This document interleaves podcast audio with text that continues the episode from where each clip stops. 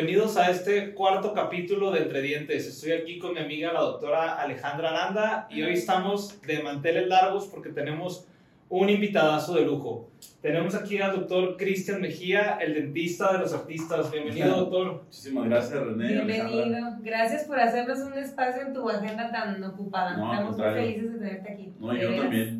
Sí, qué gusto de tenerte aquí. Hoy vamos a estar tocando temas muy interesantes. El doctor se encarga y se, especialista, se especializa en estética dental.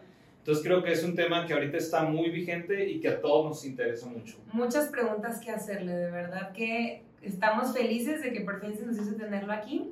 Y pues doctor, vamos empezando. Primero nos gustaría si nos podrías platicar un poquito de tu trayectoria, desde dónde empezaste a estudiar, o sea, desde pregrado, todo. Eres de aquí de Guadalajara, cuéntanos un poquito de ti. Ok, pues bueno, este, yo nací aquí en Guadalajara, pero como a los tres años me fui a vivir a un pueblo que se llama Gómez Farías, que es de, de ahí es mi familia, o sea, mis abuelos. Ajá. Entonces nos fuimos para allá porque mi papá es profesor, entonces este, pudo tener como que una plaza de maestro Claro. en una primaria. Entonces nos fuimos a vivir para allá, mi mamá es odontóloga, eh, pues mi mamá pues, puso su consultorio allá. Ujú. en mi pueblo, este, pues prácticamente toda la niñez, parte de la adolescencia y juventud la vivía allá. Ujú. Luego, si no me equivoco, a los 16, 17, a los 17 años me vine a estudiar odontología a la Universidad de Guadalajara. Ok. Terminé odontología, de hecho fue del 2000 al 2004, ya hace bastante. Entonces terminé la universidad o la licenciatura, me regreso a, a mi pueblo a empezar a trabajar. Después este, pongo un consultorio en Ciudad Guzmán que está pegadito a mi pueblo. Ah, es muy Ah, cerca de Ciudad sí, Guzmán, entonces... Sí, sí, estamos a 10 minutos. Es más, la secundaria y la preparatoria yo las hice en Ciudad En Guzmán. Ciudad Guzmán, ok. O sea, imagínate Ok. diario. pues. No, Sí, pues sí, muy claro. cerca. Sí, entonces sí, la verdad es que estamos muy, muy cerca. Entonces puse el consultorio en Ciudad Guzmán, entonces ya estaba como que un ratito en mi pueblo, otro ratito en Guzmán y así. Ujú. Luego en el 2008 hice una, un diplomado en prostodoncia Ok. en la Universidad Cuauhtémoc. Aquí en Guadalajara Aquí en. Guadalajara, ajá, ese Ok. diplomado duró, si no recuerdo, si no me recuerdo, nueve meses. Ok. Este, y ahí conocí a muchos de mis profesores que después fueron también, digamos, mis profesores o quienes me formaron ya en la especialidad de prostodoncia, Ya en el posgrado. ajá, en el posgrado. Ok. Entonces, en el 2008 hice mi, mi diplomado de prostodoncia. Como les digo, ahí conocí a muchos de mis maestros. Ujú. Luego, en el 2009 hice trámites a la especialidad. Eh, no quedé, quedé como en el lugar 33. no me En la. UDG en también. En la UDG. Ajá. Y luego, pues ya durante el siguiente año y medio que se volvió a abrir la convocatoria, pues me la pasé trabajando durísimo, pues, o sea, porque realmente, pues en ese tiempo, no sé ahorita, pero en ese tiempo sí te pedían como que un estado de cuenta, ¿verdad? Donde tuvieras... Pudieras los- demostrar. Ajá, no sé ahorita cómo se manejen, pero... en Sigue tiempo- estando sí, difícil, todavía. pero. Bueno, pues el, el el punto es que durante ese año y medio me la pasé trabajando así durísimo, durísimo, o sea, de verdad, recuerdo todavía esos, esos, esos momentos en los cuales, no sé, me acuerdo que tenía 80 mil pesos así de, de haber trabajado no sé cuánto tiempo, y así me acuerdo que en mi cama ponía como los, como los, los billetes. Las paquitas así. Ajá, ¿Y los era, era como, ajá, exacto, era como de no manches, o sea, veía ahí yo un mundo de dinero, ¿no? Y todo pero pues era muchísimo esfuerzo porque pues tú sabes, o sea, en odontología general pues hacía limpiezas, este, extracciones, este, eh, pues quitaba caries y Resinas. resinas, ajá, blanqueamientos, Sí.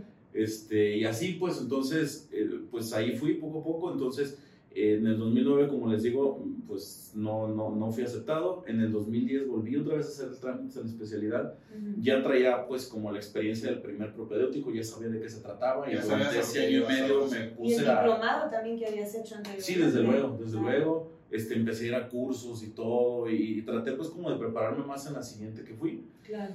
Y gracias a Dios, este, ya en la, en, la, en la siguiente ya Que el quedé, segundo intento ya. ya, quedé en, esa, en esa ocasión quedé en tercer lugar. Órale, súper bien. Entonces sí, del treinta y tantos al tres ya, No, quiere decir que pues, sí me preparé mejor. Claro. Fíjense qué importante el que persevera alcanza, ¿eh? Ah, porque a sí. muchos les pasa que, ok, hacen un propedéutico, se desaniman y ya Y ni ya siquiera especialidad, ya lo dejan.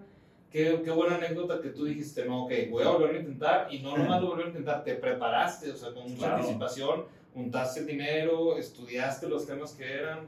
Qué interesante. No, y, y espera, te voy a platicar otra de la licenciatura, porque esto fue la especialidad. Ajá. Si nos regresamos otra vez a la licenciatura, yo salí de 16 años las, la Prepa. preparatoria. Ok, más, más chiquito. Ah, Sí, un año más chico. Ok. Sí, es una historia ahí media complicada, pero el punto es de que, de que yo empecé a estudiar, o sea, yo entré a la primaria a los cuatro años, pero entré de oyente. Antes no había problema con la Ok. sexta, o sea, era de que, ok, pues ya vimos que sí pudiste y todo, pues ahí están las calificaciones y te regularizaban a donde ibas. Hoy no, hoy ya eso no se Claro. Ya no De se hecho, puede si no, No, edad. de hecho tienes que cumplir, exacto, tienes que cumplir creo que seis Sí, años si o no, algo no así. te aceptan. Bueno, en claro. mi tiempo, pues no, yo de cuatro años ya andaba en la primaria, salí de 10 años de la primaria, de 13 Ajá. la secundaria, de 16 la preparatoria. Pero siempre estuviste adelantado Ajá. en la edad. Sí, fue bueno y malo. O sea, Ok. tiene sus pros y sus contras. Pero lo- a lo que iba es que este, cuando hice la primera vez trámites a la licenciatura de odontología en la Universidad de Guadalajara, Ujú. igual, o sea, me faltaron 40 puntos. Que una también es muy locura, complicado entrar. que también es muy complicado entrar. Entonces hice una vez trámites, no quedé. Hice otra vez trámites, no quedé. Hice una tercera vez trámites, pero, pero ya me metí a, a- Cursos. a Ah, cursos cursos de- esos de, de preparación. por lo del College Board y todo eso. Sí. Me metí a cursos, este, le eché muchísimas ganas y todo. Y de hecho yo recuerdo perfecto que pues lo podías checar en internet, pero no sé por qué yo como que estaba todavía chapado a la antigua y, y yo quería ir a control escolar. A Y ahí la ahí lista, aparecía la lista. Sí, sí. Entonces, estaba la lista, o sea, impresa de todos los que entraron y acá en la computadora tú podías ver, por, tecleando tu código, podías ver Claro. cuánto te faltaba y así. Entonces, me acuerdo que me acompañó mamá y, y yo, o sea, inmediatamente me formé en la fila de la, de la computadora. Ok. Y este, mi mamá me dijo, ¿pero qué estás haciendo ahí? Pues ve a ver acá. Y le dije, mamá, o sea, no creo que salga. Claro. quiero ver cuánto me faltó. Tú ya Sí, Ajá, yo ya esa mentalidad. Entonces, este, de hecho, me acuerdo que pues, en ese tiempo creo que nada más estaba de escuelas de paga, pues la autónoma, que era, pues para nuestra familia eso era impagable. Y estaba, Ah, sí. pues creo que la mar, como que por, apenas empezando. marcando. Sí, entonces, o sea, mi mamá como que ya decía, bueno, pues está bien, o sea, vamos a hacer el esfuerzo y, y pues le das a una escuela, este, a lo mejor pues que no se lo dejé y pues ahí buscamos la manera y todo. Entonces, bueno, ya, este, me formo entonces en la, donde estaba la lista impresa, entonces yo busco ahí M, M, M, M, M, Mejía Delgadillo, Ah, se entré así de que increíble y todo el rollo. Este, mm, pues me acuerdo que anoté el número, no sé si lo anoté o con mi celular, no sé, la ni sé si en ese tiempo los celulares traen cámara, la neta ni me acuerdo, pero el punto es que yo anoté, ¿no? De que, ah, ok, entré con, ni me acuerdo tampoco, Con pero tal puntaje. 136 punto ta, ta, ta, ta, ta, ¿no? Sí. Así, bueno. Luego, cuando me regreso a mi pueblo, o sea, porque literal venimos a Guadalajara, mi mamá aprovechó para hacer cosas. O sea, venías solo a ver si. pues, mi mamá para- aprovechó para comprar ahí los depósitos, ¿no? O sea, Sí, claro. Para comprar seco. Ah, Ah, Aprovechando. muy bien. Anestésicos, más que nada. Exacto. Entonces, este, pues nos regresamos a mi pueblo, obviamente, pues con mi círculo de amigos, que unos hicieron trámites a arquitectura, otros a odontología, otros a leyes, bla, bla, bla, traían la gaceta universitaria. Ah, Ok, ya sí. la quitaron. Acaba de salir hace relativamente poco la última edición, pero antes era la Gaceta de la UDG. Bueno, ahí en la gaceta, para que se mueran de risa, ahí en la gaceta, pues yo obviamente llegué con mis amigos y les decía, no, ya por fin entré a la tercera, y pues a celebrar, ¿no? Y unos sí entraron, otros no, y así. Entonces, me recuerdo que alguien traía la gaceta, entonces me dice, a ver, ve, déjame ver cuánto, cuánto se ocupaba para odontología. Y ya, 160, no, estoy diciendo que Números, puntaje. ¿verdad? 163.020127. Ok. Entonces yo, a ver, a ver, a ver, ¿cuál fue otra vez? Entonces yo agarro mi, pues, mi celo, lo que traía, pues, entonces coincidía, o sea, el puntaje mínimo coincidía con el Fuiste. o Fuiste el último. No, no, del- Sí. el mínimo. Pero entraste. Sí. Sí, coincidía perfectamente. O sea, fuiste el último admitido. Por Sí, así como que dijeron, bueno, sí, desde aquí hacia arriba van y de aquí para abajo ya no entran. No, Increíble, pues, suerte del destino, sí, Sí. sí, sí. Y era la tercera vez que aplicabas, Era la ¿verdad? tercera vez. Volvemos a lo mismo, el que O persevera. sea, ya lo o tenías, lo traías desde el pregrado de que voy a quedar porque voy a Sí, quedar. sí, sí, obviamente uno siempre busca lograr tus metas, ¿no? Pero aquí el punto es persistir y no desistir. Exactamente. Así pasó. Qué padre. Órale, lo que interesante tu Para los no que están imaginaba. pensando en estudiar odontología, de verdad que no se No se desanimen, Prepárense, prepárense e intenten. Y nos lo está diciendo un doctor que ha llegado realmente alto, pero vean cómo empezó de estar en el aire sin saber si ibas a poder o no. claro. Ah, wow. No, Sí. pues estaba muy divertida tu historia. sí, no, pues, o sea, la verdad es que yo, o sea, hoy en día, pues, con, con todo lo que, tanto con mi equipo de trabajo, su servidor y todo, o sea, hemos hecho, la verdad, a veces yo me quedo ahí pues de pronto platicando porque yo, la gente que trabaja conmigo en mi, pues, en mi empresa, porque yo, yo lo veo como una empresa, o sea, real es gente que ha estado conmigo desde siempre, pues, o sea, vivíamos en una, en una casita, este, ahí pegado al baratillo, este, ahí por, eh, este, ¿cómo se llama? Por la de Juan Pablo II y circunvalación, Ok. y ahí viví con mi hermano, viví con, con el que es ahorita mi jefe de técnicos dentales, Pepe, que es el, contigo desde... es el mejor amigo de mi hermano, del, de, de, de mi pueblo. Yo, pues, o sea, Pepe yo lo conocí cuando tenía 10 años, 11 años. Era amigo de mi hermano, entonces ellos querían estudiar, este, querían ser profesores, maestros, o sea, y así. Entonces creo que hicieron trámites una vez y no quedaron y luego volvieron, creo que volvieron a hacer. No me acuerdo, el punto es que yo ya les, les dije, este, ¿por qué no se vienen a estudiar acá? O sea, le dije a mi hermano, estudia odontología, güey, vamos haciendo algo después, fregón. Sí. ¿Tú ya estabas adentro? ¿Cómo Pues yo, ajá, yo estaba estudiando pues, la, la, la especialidad. Ya estabas en Yo estaba en la especialidad, apenas iniciando la especialidad. Y a Pepe, a mi técnico dental, pues lo metí a estudiar técnico dental en la UDG. Ahí lo dejé también. Y ahí empezamos, o sea, nosotros tres empezamos con la empresa. Órale. Pero lo que dices, o sea, es gente de tu confianza que empezaron casi casi de la mano Sí. y que pues van creciendo juntos. Y se han mantenido contigo desde el inicio, o sea, señal que lo han ido manejando y trabajando. No, te juro que nos ha cambiado la vida una cosa que nosotros no nos la creemos. Porque una empresa familiar, pues siempre es difícil de llevar. Para que hayan Claro. estado juntos tanto tiempo, quieren, quiere decir que lo han sabido manejar bien. Pues es que traemos muchísima hambre de crecer. Ok. O sea, Eso traemos es mucha bien hambre, importante. mucha hambre, entonces. Claro. Y lo han ido haciendo, entonces han ido viendo los resultados y eso los ha ido motivando a seguir. Sí, sí, totalmente. Así. Wow, doctor, qué, qué interesante. Mira, y apenas vamos arrancando, ¿eh? Qué padre, ¿no? qué interesante y qué padre tu trayectoria. De verdad que gracias por, por compartirlo, porque hay quienes veces se enfocan ya en otras cosas y se les olvida los cimientos, cómo Sí, empezaron exacto, sí, y de dónde vienen y claro, no perder el objetivo de hacia dónde van, sí. pero qué padre. Y qué bonito que lo cuentes con ese orgullo, porque es Claro. algo digno de orgullo realmente. Sí, sí, porque realmente, pues, o sea, literal venimos prácticamente, pues, por un sueño, o sea, nos venimos a Guadalajara por un sueño y, y parece que se va logrando. Aparte, este, pues, yo la verdad siempre he dicho que, pues, tú tienes siempre que pensar qué es lo que te mereces en tu vida. Y una vez que tú lo piensas y dices, ok, estoy haciendo lo que se necesita para eso que merezco, Para llegar a eso. claro. Ah, no, pues no lo estoy haciendo, ah, pues entonces hay que... No, no va a llegar No lo solito. mereces tanto. Claro, no va a Sí, llegar sí, o sea, cuando alguien de verdad quiere algo, es, o sea, el- Dios te acomoda las cosas, el universo, lo que le quieran, como quieran decir, pero, o sea, todo se acomoda. Te Todo, va todo. acomodando y tú también vas buscando la forma, ¿no? De Claro, todo va, todo prueba y error, prueba y error, prueba y error. Digo, hace ratito que me enseñaban las instalaciones de Seiko. Sí, Pues, es la prueba, esa es la prueba de que todo se puede hacer. O sea, en 46 años levantaron una empresa como esta. Sí. Justo en el capítulo 2 grabamos un poco de lo que es la historia de Seiko, cómo empezaron, cómo empezaron igual en una azotea en la Ciudad de México, empacando amalgamas y bueno, ya viste lo que se ha Sí. logrado, pero sí, algo así es, es parecido.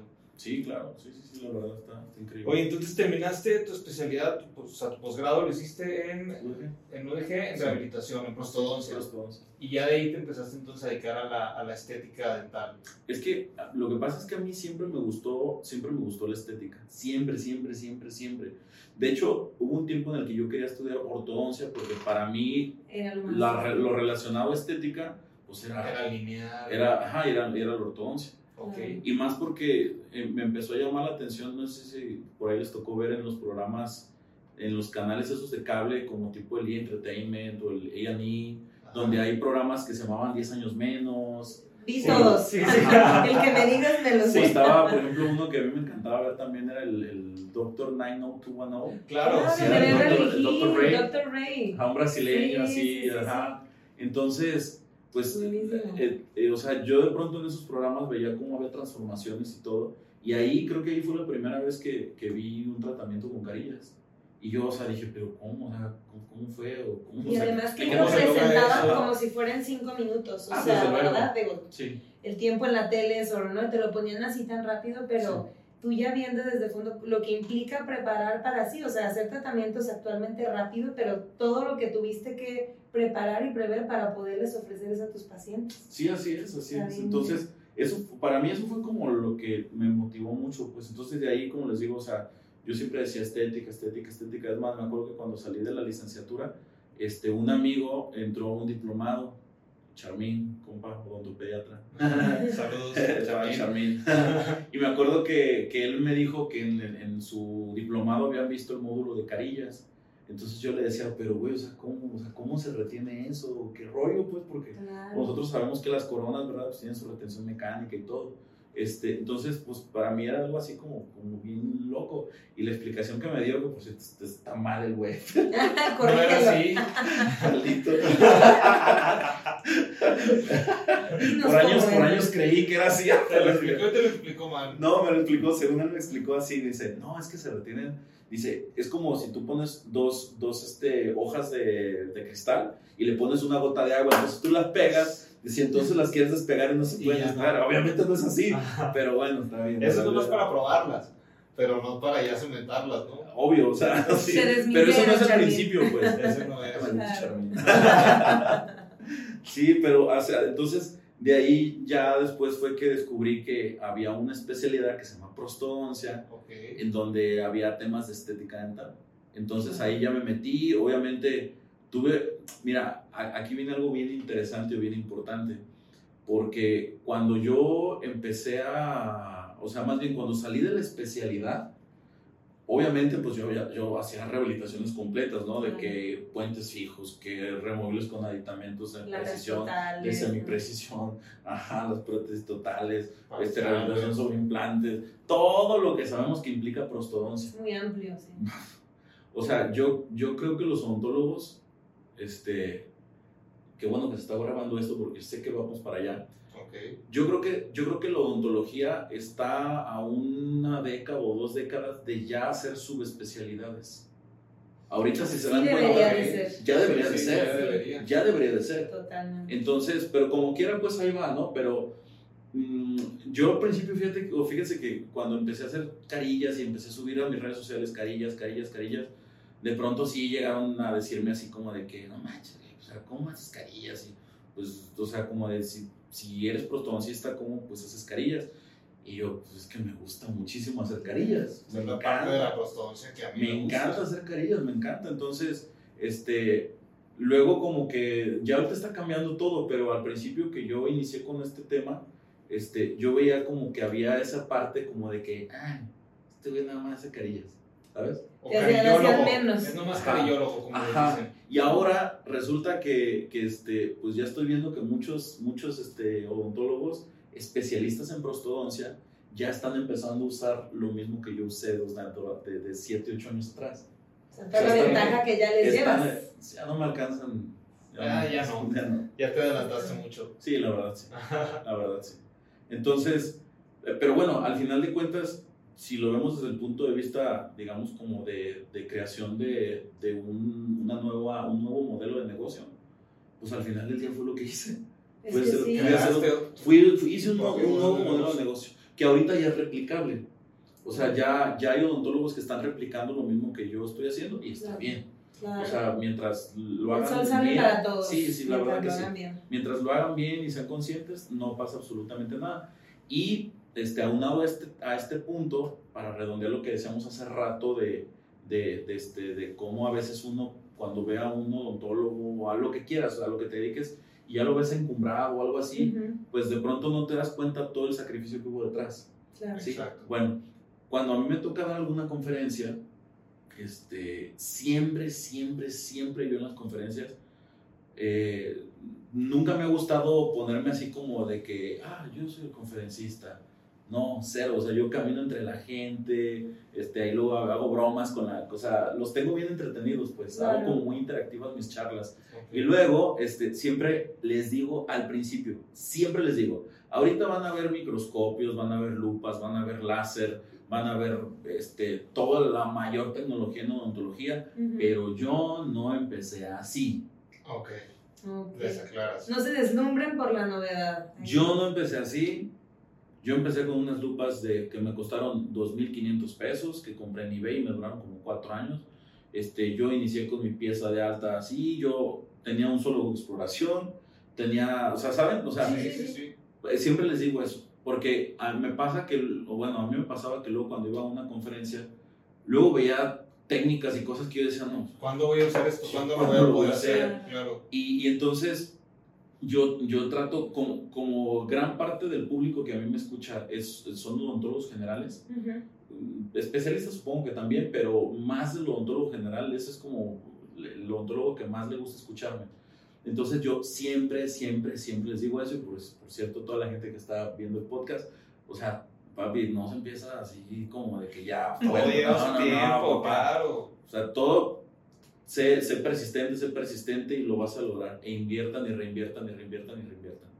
Ya nos contaste un poquito de la persistencia que tienes, entonces si para eso fuiste tan persistente, me imagino que en tu vida es como te manejas. No se arranca así, ha sido pura perseverancia. Claro, sí, sí, sí, es este, es para adelante, para adelante. Por eso qué padre que nos platiques literal desde la primaria, o sea, todo eso cuenta como trayectoria, ¿no? A veces sí. nos gusta si se abren a platicarnos, eso no es solo de que, ¿dónde hiciste la especialidad o qué haces? No, o sea, irnos desde atrás, porque eso finalmente nos da nos permite como darnos cuenta el criterio del doctor que eres y eso está súper padre. Y la humildad es de donde la cuentas y también el ejemplo que le das a los estudiantes que ahorita nos están viendo, seguro que va a ser algo que dicen, oye, pues sí se puede. Sí, se puede. Fíjate que acabo de estar en, en, el, en este Expo AMIC 2022. Sí, ¿verdad? Sí. El año, o sea, este ah, en noviembre. sí, sí. Me tocó, este, el 2021 también estuve y ahí yo me, me, di cuenta de la forma en la cual este, uno puede transmitir los mensajes. Entonces, este, por ejemplo, hay un rapero que igual a lo mejor conocen, Secan, que es aquí de Guadalajara, es muy famoso, y él, él dice que es muy, eh, que es muy importante tener responsabilidad cuando tienes un micrófono enfrente. Porque muchas cosas de las que digas tienen un impacto en las personas. No sabes quién te escucha. No sabes cómo ni con quién, pero lo hace, claro. Exacto. Entonces, yo, yo la verdad, o sea, siempre trato, siempre, siempre trato de que cuando me pongo a platicar de mis temas pasados, de así, que siempre la gente diga, wow, o sea, neta me quedó como algo bonito de eso y, voy a luchar. Claro, que se ve que, que eso se motive. Sí, exactamente. Pero ahora que mencionas a Secan, ¿cómo fue ese acercamiento que tú tuviste con los artistas? Porque sé por tu Instagram y todo que has tratado a varios eh, artistas del medio, pero ¿cómo es tu acercamiento con ellos? ¿Cómo se acercan a ti? ¿Cómo empezaste con eso? Pues el primero que, que me escribió a Instagram, porque yo ya mostraba mi trabajo en redes sociales, fue este Kevin Ortiz, un eh, hermano de Gerardo Ortiz. Él fue el primerito que me escribió y vi que tenía ahí como verificado y dije, ¿quién será? Y ya, La palomita azul. Ajá, ya me acordé y porque lo vi, yo escuchaba mucho una canción de él, pero luego pues en esa canción estaba muy flaquito y muy así chinito. y, y luego ya pues obviamente ya cambia de adulto y así, entonces ya como que dije, ah, órale entonces me dijo que se quería hacer las carillas este, y que quería venir para Guadalajara. Y él fue el primero. Y ya de ahí, pues, o sea, pues traté de hacerle lo mejor que pude de mi trabajo. Y de ahí los vino otro y otro. Y luego empezó con la gente del fútbol, y luego que políticos, y luego que pum, y que empresarios. Y, y se hizo, y se hizo la cadenita entre ellos. La recomendación ahora sí que de boca en boca, y literal, de boca en boca es o sea, no deja de ser de las mejores. o sea, aunque tengas mucha publicidad y lo que tú quieras, tu buen trabajo te recomienda por sí solo. Es que, es que la, la, publicidad lo que hace es que te volteen a ver. ¿no? O sea, es como de que, ok, este soy yo. La publicidad lo que va a hacer es que los ojos del público volteen a ver a ti o a tu producto, lo que sea.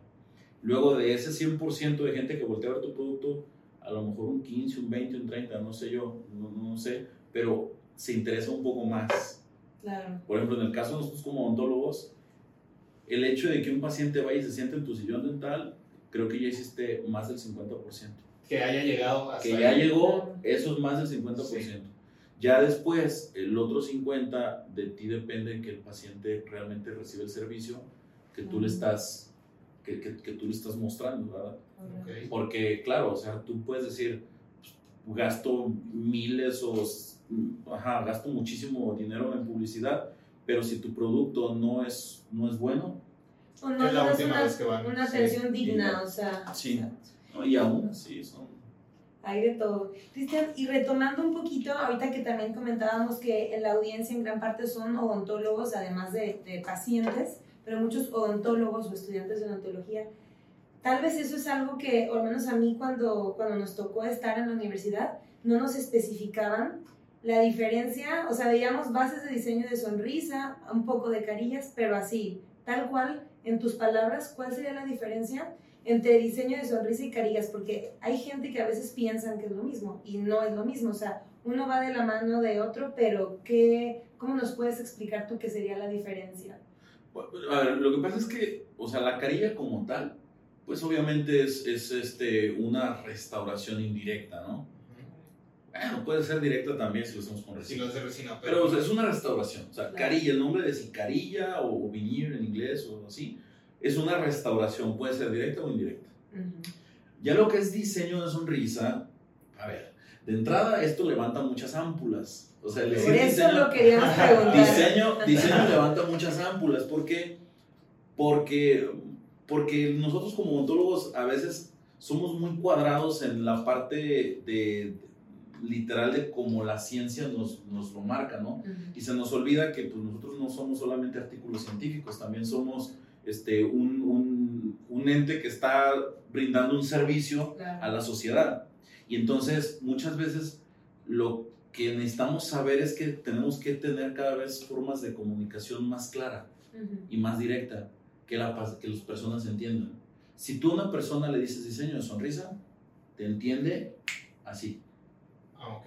Por toda la parafernalia que hay, todo lo que, Claro. que, y que diseño aquí con tanto descuento y que esto y que el otro. Así es. O sea, tú a una persona le dices diseño de sonrisa, digo, sí puede haber por ahí una que otra que te diga, ¿qué es eso?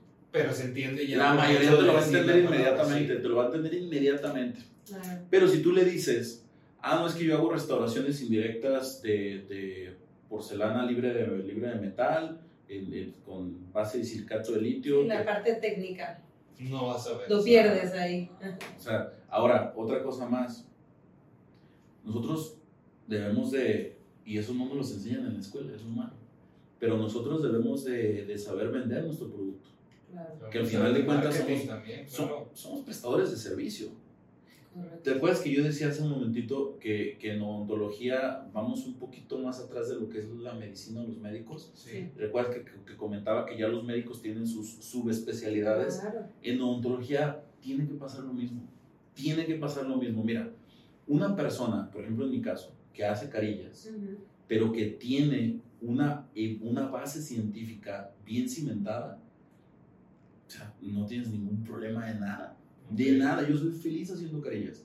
Y, y- y la verdad, o sea, si a mí me llega un caso en donde el paciente necesita 4, 5, 6 implantes y una prótesis sobre implantes y eso, Pero Ya lo no remites que con sea alguien que lo hace, o sea, Exacto. también. la remito. O sea, prefiero mil veces remitir, remitirlo. O sea, yo les, les hablo y les, a los pacientes les digo, mire, o sea, le voy a ser bien honesto, yo sí tengo entrenamiento para hacer eso, pero ya no me dedico a eso y obviamente esto cambia, cambia, Exacto, todos ser los bien días cambia. sabes que yo hago esto, como dices, mi subespecialidad sería esto y mejor me voy a dedicar solo a esto. Sí. ¿Para qué ando tratando de abarcar todo? Porque la prostodoncia es muy amplia. Claro, claro, claro, claro. O sea, así como la odontología vemos que es amplia, no, la prostodoncia, imagínate. Sí. O sea, ¿a poco no hay? Bueno, yo, yo conocí profesores de que, por ejemplo, eran buenísimos para hacer prótesis removible. Ahí está el, el- el doctor Justiniano Curiel, en paz descanse, el doctor Ricardo Curiel.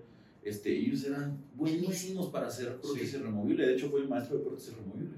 Y muchos otros. Y por ahí está también el jefe Cueva, también, de, de- también en paz descanse, que, que a mí eh, por ahí me tocó conocerlo ya en sus, últimos, en sus últimos años, pero él era buenísimo para hacer prótesis totales. Entonces, o sea, sí, sí me, me Sí, voy- que los pacientes no piensen que por ser un prostodoncista, Ya o sea, que hacer todo. Exacto. Claro. exacto. Y tener la honestidad, además, sabes que mejor te remito con alguien que sí se encargue de hacer esa parte. Así es, yo, yo, yo, o sea, yo realmente esa es la manera en la que me, en la que me muevo y por lo cual yo digo, o sea, prefiero ser máster en algo en específico. Ajá. Inclusive, más o menos en todo. Mira, yo les digo, yo les digo a veces a, a odontólogos que, que luego, por ejemplo, a veces me escriben o, o, o cuando vamos a una conferencia y todo, luego pues quieren que les dé como algún consejo o así, que yo también digo, pues bueno, te voy a decir algo, pues no sé si te sirva. Claro. Entonces, yo por ejemplo les digo, a ver, si nosotros como odontólogos somos capaces de saber que tiene que haber un marketing, tiene que haber, Ujú. o sea, tiene que haber una manera en la cual tú muestres tu producto.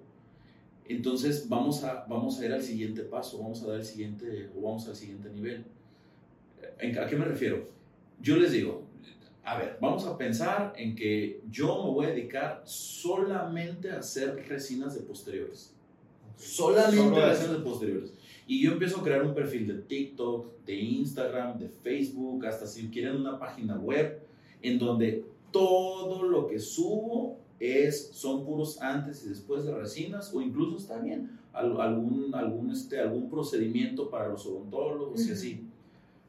Les garantizo dos cosas. La primera es que te vas a hacer buenísimo para hacer eso. Eso. Buenísimo te vas a hacer.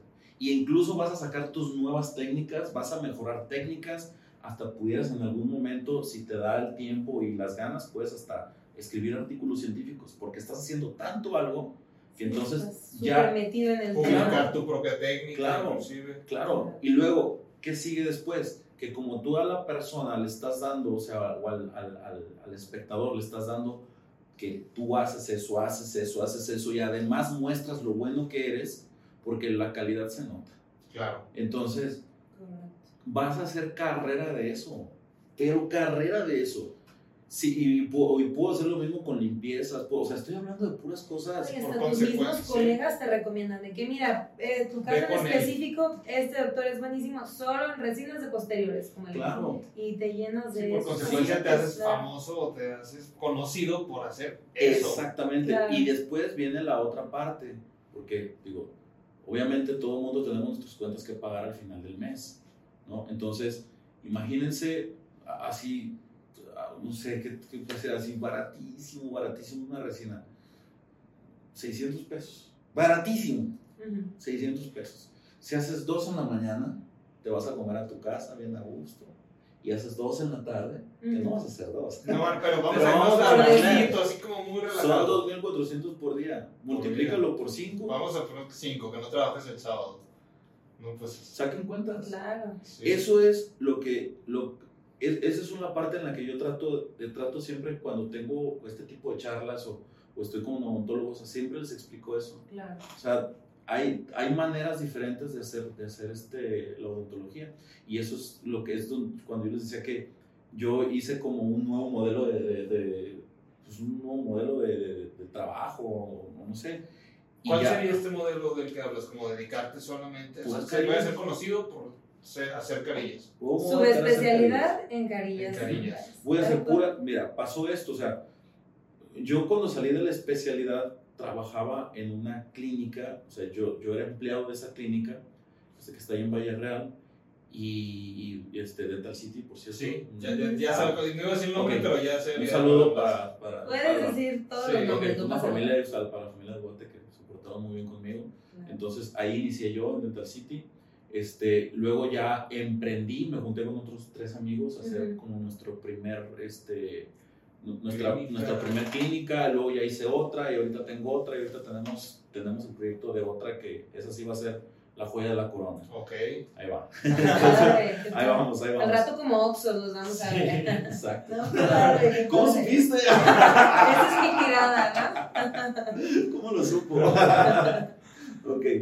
La meta es que toda Guadalajara tenga sus carillas. O Sí, sea, sí, es- es- para todos. Muchos millones ahí.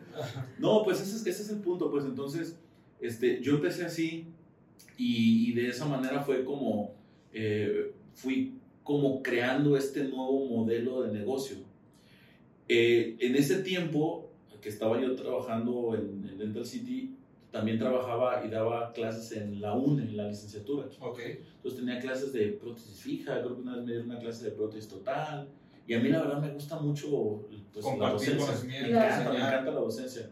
Entonces recuerdo que a veces les decía a los alumnos, cuando me preguntaban algo, no sé, X, "Doc, ¿cómo pone una resina? No sé qué, así. Ah, pues que primero hagan esto y luego así. Y, pero ¿cómo hace, o sea, por ejemplo, ¿Cómo, cómo hace la, lo que es la anatomía de la cara oclusal para que luego cuando, cuando checa oclusión no desbarate todo?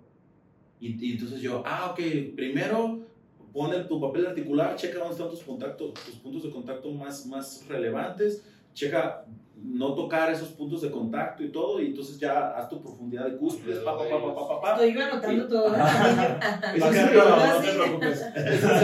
No, es buenísima, sí. esa técnica es buenísima, porque a poco no hay hasta memes. Sí, que sí, sí. Como me quedó Me la la Cuando checas y cuando oclusión. checas oclusión, plana. Exacto. Entonces, si tú checas esos detallitos, son detalles que, que son pequeñitos, pero te hacen una gran diferencia. Entonces, yo lo que hacía era de que agarraba mi celular y grababa. O sea, el proceso.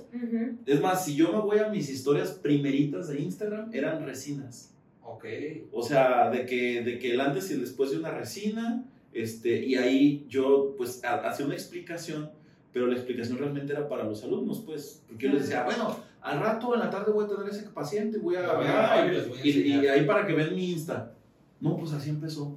Órale. Así empezó y me di cuenta de que eso atraía clientela. Claro, también. Entonces- Por eso es lo que te digo, que esto también finalmente va súper dirigido a, pues también a pacientes en general, ¿no? Ahora que están, y, y que hay que reconocer, sin ofender a nadie, pero a veces no todos los odontólogos sabemos transmitirles a los pacientes sobre qué, cómo se hacen las carillas, en ¿Qué casos hay que desgastar, ¿no? Previa ortodoncia, alargamientos de corona, todo lo que implica para un trabajo así de la calidad que tú, que tú vendes, tal cual. Es que, es que todo, todo, todo, todo es perfectible. Todo. Sí. O sea, yo actualmente, a mí me gusta mucho leer, o sea, o sea, me refiero a artículos científicos.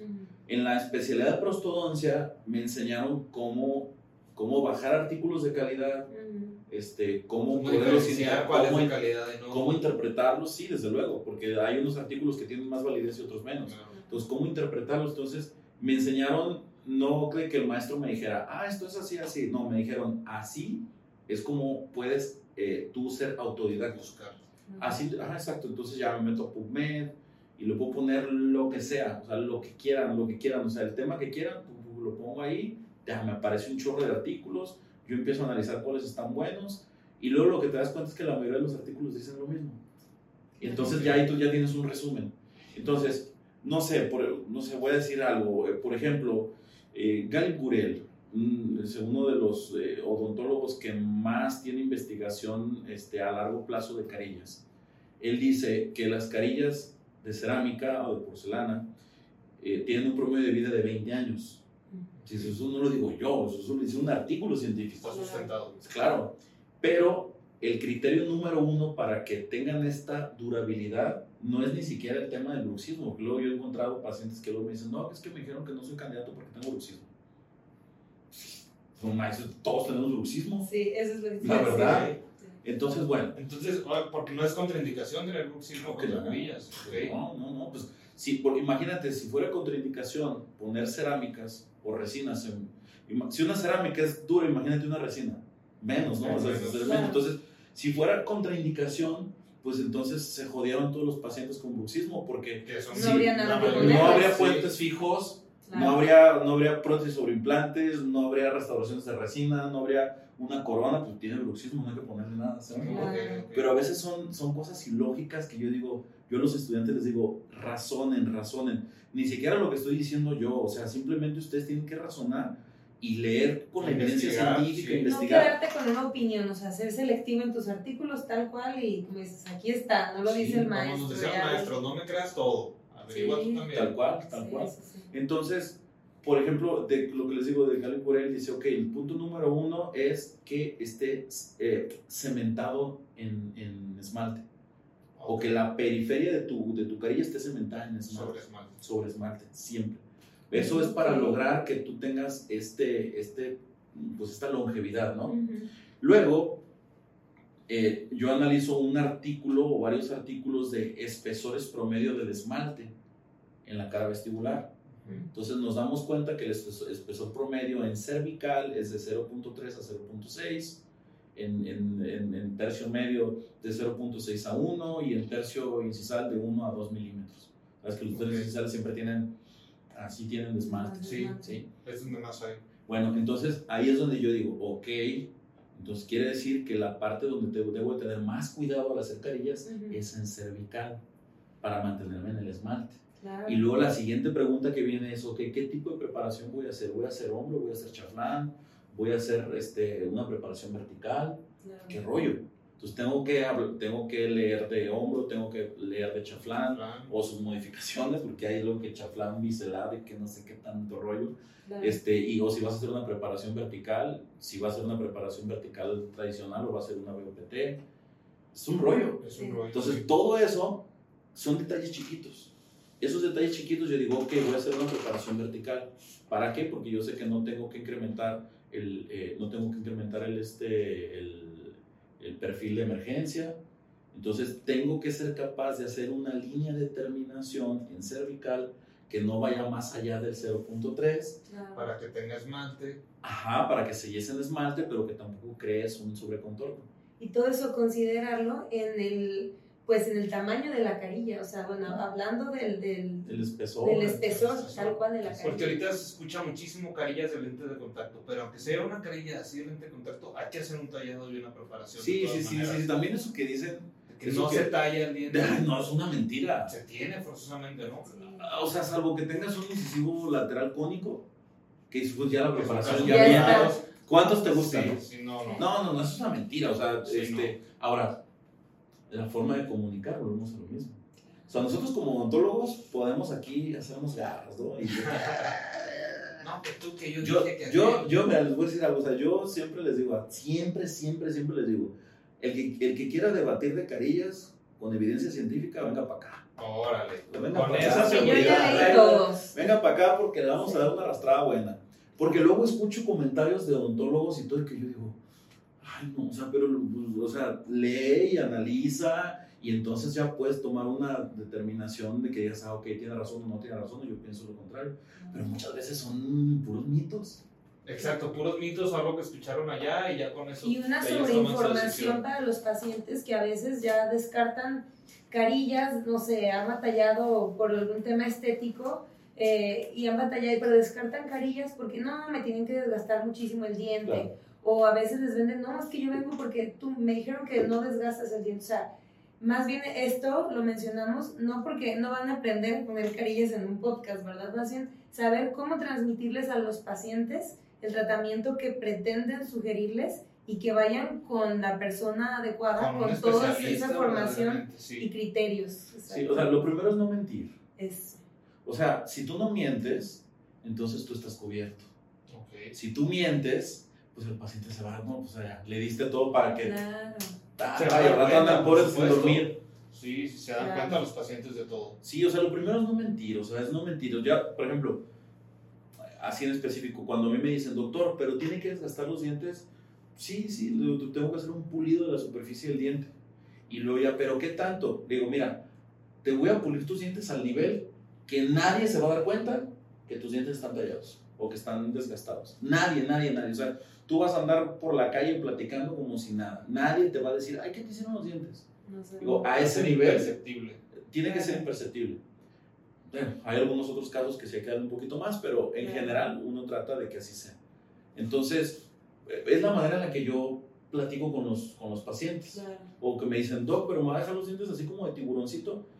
Pues no. O sea, eso ya, toda, o sea, y tiene todo mi respeto a la gente que lo sigue haciendo, los odontólogos que lo siguen haciendo, porque tiene base científica. Al final hacerlas día- así. Al final, o sea, el, el, tú, el tú desgastar un 70%, o sea, hay un artículo muy bueno de Daniel, Daniel Edenholf que, este, que, que él te dice cuánto se desgasta en promedio eh, eh, un diente dependiendo el, el, el tipo de tratamiento que vas a hacer. Entonces, por ejemplo, una, una corona te desgasta hasta un 70% la estructura de tu diente. Entonces, la unión, y esto es en serio, parece broma, pero la unión más perfecta o de las más perfectibles que existe en el cuerpo humano es entre la dentina y el esmalte. Ok. Entonces, Entre esos tejidos. Estos, estos dos tejidos tienen una unión increíble y si no, a las pruebas me remito, cuando vamos a un museo, cuando vamos, o sea, ¿cuántas veces no hemos visto, o sea, dientes ahí que tienen ya... restos de, Sí. de miles de años. Y ahí está la unión del esmalte, ahí está la unión, entonces, el pensar en llegar con una pieza de mano y... Vámonos, recio, te vas a acabar esa, esa unión tan hermosa que hay. perfecta, sí. Entonces, este, esas son las cosas que luego yo pues como que analizo y, yo digo, bueno, quien hace este tipo de tratamientos que yo hice, así fui entrenado yo en especialidad, así fui entrenado, Claro. Está bien, o sea, al final de cuentas tiene base científica. Entonces, mientras tenga base científica, dale play. Pero hoy en día, Hay que actualizarse y Hay ellos otras cosas. mejoran. Pero cuesta trabajo, mira, de- en serio, a- eh, hacer odontología contemporánea o tradicional, allá venirte a la odontología eh, adhesiva, cuesta mucho trabajo. Porque es salir de la zona del confort, de, de algo que ya confort. tienen trabajando años los Así odontólogos, los es. odontólogos, y es, Así es. que funciona, como lo dices, tiene su base científica, pero te estás pasando algo nuevo y cuesta trabajo. Cuesta trabajo. Pero créanme, créanme, créanme, créanme, es lo mejor del mundo hacer odontología adhesiva. No, Y va muy Llegó ligada- para quedarse. ligada con la odontología de mínima invasión porque ahora sí estás preservando todos los tejidos, Claro. manejando Claro. una buena adhesión.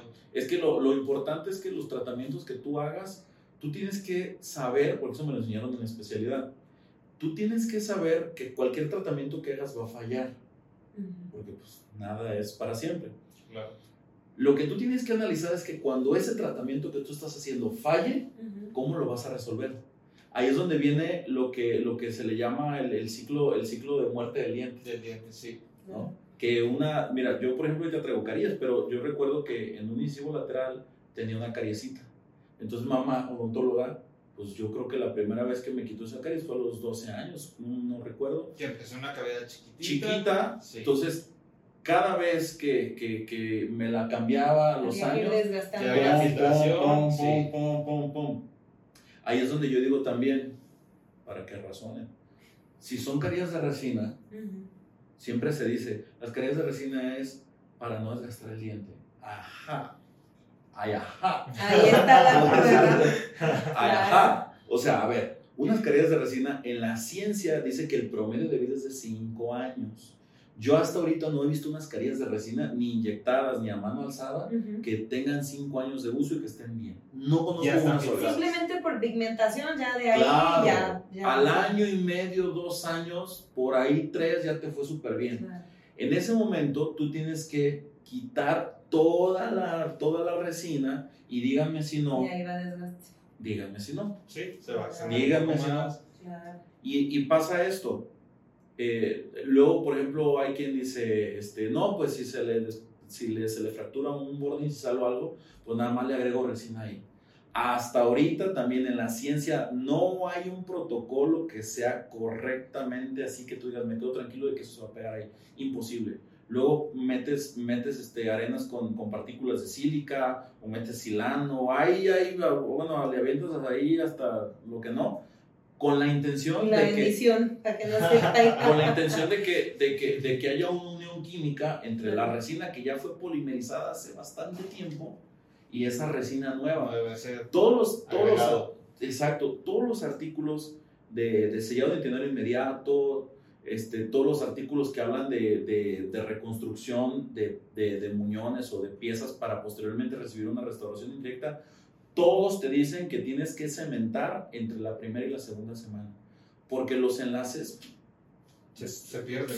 ya, ya no hay manera de, de- de que haya más enlaces. Ves que cuando tú pones una resina, pones incrementos y todo Se hacen perfecto. los agregados, Porque sí, claro, porque en ese momento pues la capa inhibida por el oxígeno este, te ayuda de cierta manera para que a sigas- hacer el incremento. Pero un- claro, pero si tú ya pusiste un, una- un- un diseño de sonrisa, ah, ahorita te voy a explicar eso también, un diseño de sonrisa, este, y, y se fracturó un pedacito, o sea, de verdad, Cambia la perilla. Sí, yo he tenido pacientes que se hicieron resina, caries de resina, que luego por la amiga y no sé qué van y, oye doctor, este, pero ahorita no me quiero hacer de porcelana, no me lo puede arreglar ahí. Yo, sí, te le arreglo sin ningún problema porque hay que dar el servicio. Claro. Y el paciente se tiene que sentir a gusto de que le estás dando el servicio. Que no forzosamente le quieres hacer lo que Exactamente. tú quieras. Claro, claro, claro. Y ya me dices, mira, honestamente lo ideal sería quitar toda la resina y poner otra, pero resulta que tienes año y medio con estas resinas y estas ya están amarillitas. Y aunque todas te las pusieron en, en, no sé, el color X,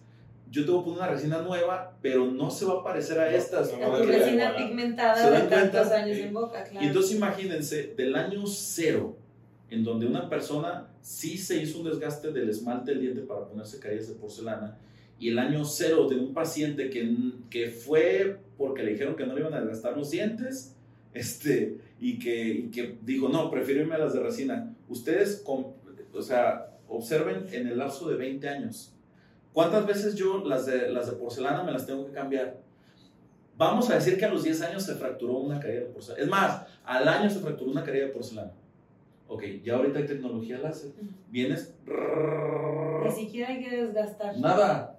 ¡pum! Se, suele, se sale la, la carillita, nada más pules ahí con gomitas y todo, tomas impresión, o- Y o solo si ya- cambias esa carilla. solo cambia esa carilla y se acabó. Porque la porcelana nunca cambia de color. Nunca cambia de color, Y en nunca. esos 20 años las de resina, ¿cuántas las tienes? ¿Cuántas veces las ¿Cuántas tuviste que cambiar? Sí. Terminan sin dientes. Y todo por, exacto, todo porque no, te, des- no les desgastaron los dientes. Así es. Y cada que la quitas desgastas más, porque entre que no sabes cuál- dónde está la resina, dónde está el diente. Eso es lo que yo les digo y eso es real, o sea, eso, eso, eso es clínica real. Y aquí, y aquí este, eh, enlazo el comentario del diseño de sonrisa. Sí. Porque yo dije hace rato, ¿verdad? Que eh, el tema de diseño de sonrisa produce mucha... Polémica. Pues, ay, ay, ¿cómo que diseño de sonrisa? Pues yo tengo amigos, o sea, tengo amigos prostodoncistas que, que luego de pronto ahí era como de que, ah, ¿cómo diseño de sonrisa? Yo, papi, en los artículos ahí dice diseño de sonrisa. Y si no, ahí está el de Christian Kochman en el 2010 y Marcelo Calamita, que ese artículo le dio vuelta por todo el mundo. Por todo el mundo, y ahí dice Digital Smile Design. Ahí dicen los artículos, entonces yo puedo decir diseño de sonrisa. Porque sí tiene sustento y sí se Pues vale. ahí Y dice, me encantó cómo lo abordaste. Es una forma de comunicarlo al paciente. Es que una forma de entienda, comunicar, también es válido, claro. sí. O sea, ¿por qué, por, qué, ¿por qué razón si se nos está abriendo el mar para pasar? Ah, no, tenemos que voltear acá. Ah, diseño de sonrisa, no, qué, qué carillas. Y, Hay que ir evolucionando también. y volvemos, volvemos, perdón, No, volvemos, adelante, adelante. volvemos a lo mismo de los médicos. Sí. Las carillas, si nosotros vemos en todos los artículos, todos los artículos de carillas te dan las indicaciones. Que por dientes que no están no fueron bien formados, por dientes decolorados, eh, decolorados es de que ya, o sea, con el paso del tiempo se hicieron amarillitos o, o que a lo mejor manchas de tetraciclina, fluorosis, Una bla, bla, bla, o sea, per- imper- exactamente, imperfecciones, exactamente. Y, y entonces, eh, todos estos artículos te, te dan las indicaciones. Entonces, las indicaciones es, el color es una de las indicaciones Ujú. definitivamente. Si nos vamos al tema funcional, el que tú, o sea, tú puede, puede una persona venir contigo y a lo mejor sus bordes incisales de los incisivos centrales ya están a nivel de los laterales, ¿no? Y entonces tú dices, pero ¿cómo le voy a hacer carillas ahí si le voy a gastar los dientes? Papá ya no tiene guía anterior, Ujú. ya no tiene guía incisiva, le va a ocasionar un problema mayor. O sea, regrésale su guía anterior. Si quieres más, si quieres con resina, aunque se la estés cambiando ahí cada Es lo cuando. que te decir cada cuánto se la Sí. estás cambiando, pero bueno, le estás brindando una solución. Es que eso, eso, es, eso es mezclar función con estética. estética. Es imposible, Claro. es imposible que tú hagas estética sin Sin función. Sí, No la no puede Es ser. imposible. Es que mira, los dos incisivos centrales son más largos que los laterales. Eso es estética, pero también es función. Los caninos deben de tener su cúspide bien marcada. Sí, tienen Eso es un estética. porqué. Es estética y es función. Sí, Correcto. Entonces, yo por eso estoy bien tranquilo.